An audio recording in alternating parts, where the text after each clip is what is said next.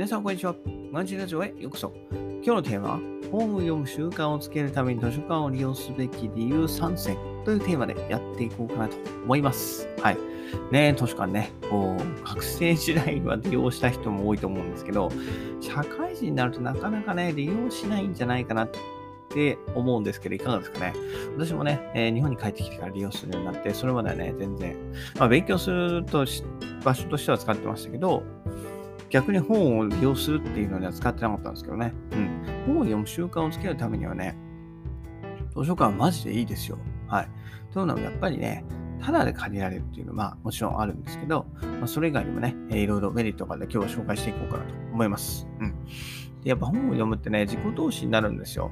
ただ自己投資とはいえね、書籍代って結構なお金かかって、まあ、1週間にね、まあ、約1.5冊、まあ、2冊ぐらい、2冊弱ですよね。読むで、となると、まあ、1ヶ月で6冊ってなりますよね。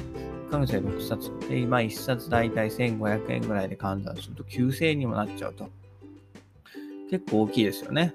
えー、今までそのね、えー、本を読む習慣がない人にとっては9000円って意外と馬鹿にならないと。うん、ところで、まあ、そこ、じゃあどうするかっていうところでね、えー、読まないっていう点でもあると思うんですけど、読まないんじゃ意味がないので、えー、そのね、え、読むためにはどうすればいいかっていうと図書館ですね。はい。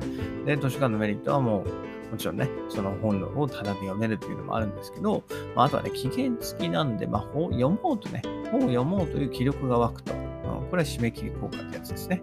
はい。あとは、県内の図書館から同書を取り寄せてくれるといったところで、えー、ちろん、ただで借りられるのは大きなメリットなんですけど、その図書館にない本を取り寄せてくれるっていうサービスもあるんで、これはね、非常におすすめだと思います。はい。ということで、まあ、順番に、えー、説明、説明していこうかなと思うんですけど、まあ、もちろん最初のね、ただで借りられる。はい。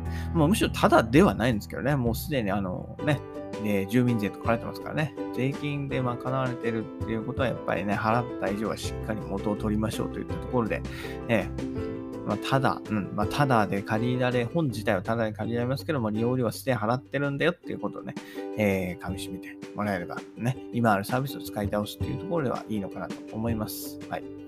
で、2番目のその期限付きっていうところなんですけど、まあ、図書館で借りた本は大体2週間でね、返さなければなりません。はい。もちろんね、2週間過ぎたからって別に督促が来るとか、ね、えー、なんかお金払わなくちゃいけないかって言ったらそんなことはないんですけれども、やっぱりね、そこはね、えー、モラルというものがありますので、2週間で返さなければいけないと。いったところで、やっぱり2週間なんとか読もうという気力が湧いてきますよね。あこれ返さなくちゃいけない。ね、せっかく借りに行って、えー、返さなくちゃいけないというところで、のがあるので、えー、いいのかなと思います。うんでやっぱ書店で買った本はそうなれないですよね。買っちゃったら最後なんかまあ後で読めばいいかなと思って、まあ、本棚の肥やしになるんじゃないかなと思うんですけれども、図書館ですね、えー、借りてきて返さなくちゃいけないっていうところで、はい。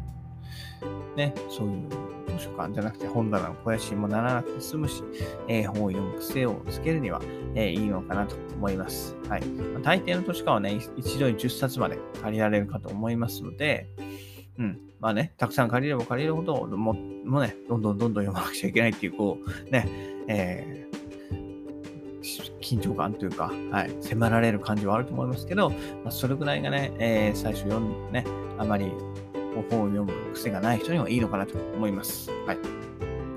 で、一番最後、私が思う最大のメリットは、まあ、県内の図書館から蔵書を取り寄せてくれるっていうことで、仮にね、その一番近くの最寄りの図書館に、ま読みたい本がなかったとしても、まあ、県内のね、近隣の図書館だったらを使えばね、まあ、ほぼほぼね、あの読みたい本ってあるんですよ。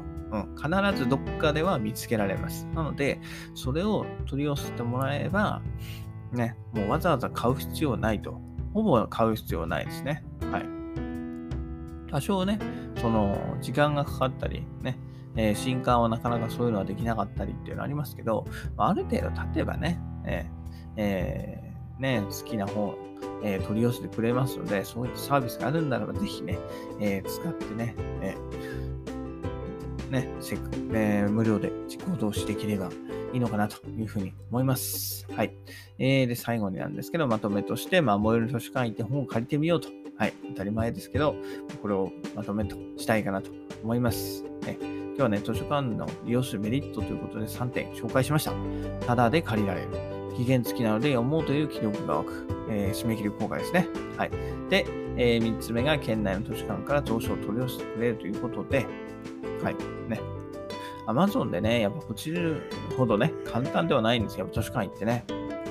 えー、読んで借りな返さなくちゃいけないんでね。えー、ただね、まあ、その移動も、まあね、散歩とかって考えればいいんじゃないですか。えー、うん。やっぱりね、ある程度歩かないと、え、人間ね、あの、足腰弱くなっちゃうし、やっぱ歩くとね、健康にもいいし、ストレス発散にもなるのでいいですよ。はい。で、駅帰り歩いて、で、本を読んで、えー、それを返すと。うん。やっぱりこう、ないものをねだるものではなくて、まあ、今ある環境でね、どう快適に過ごすか。はい。それを考えるのはね、お金を使わずに生活するために必要な、えー、マインドかなと思いますので、はい。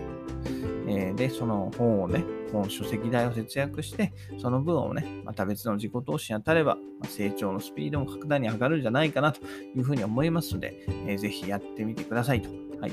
というところで、えー、本、今日はね、えー、本を読む癖がない人が図書館を利用すべき理由3選ということで、ご紹介いたしました。それではまた明日。バイバイ。Have a nice day!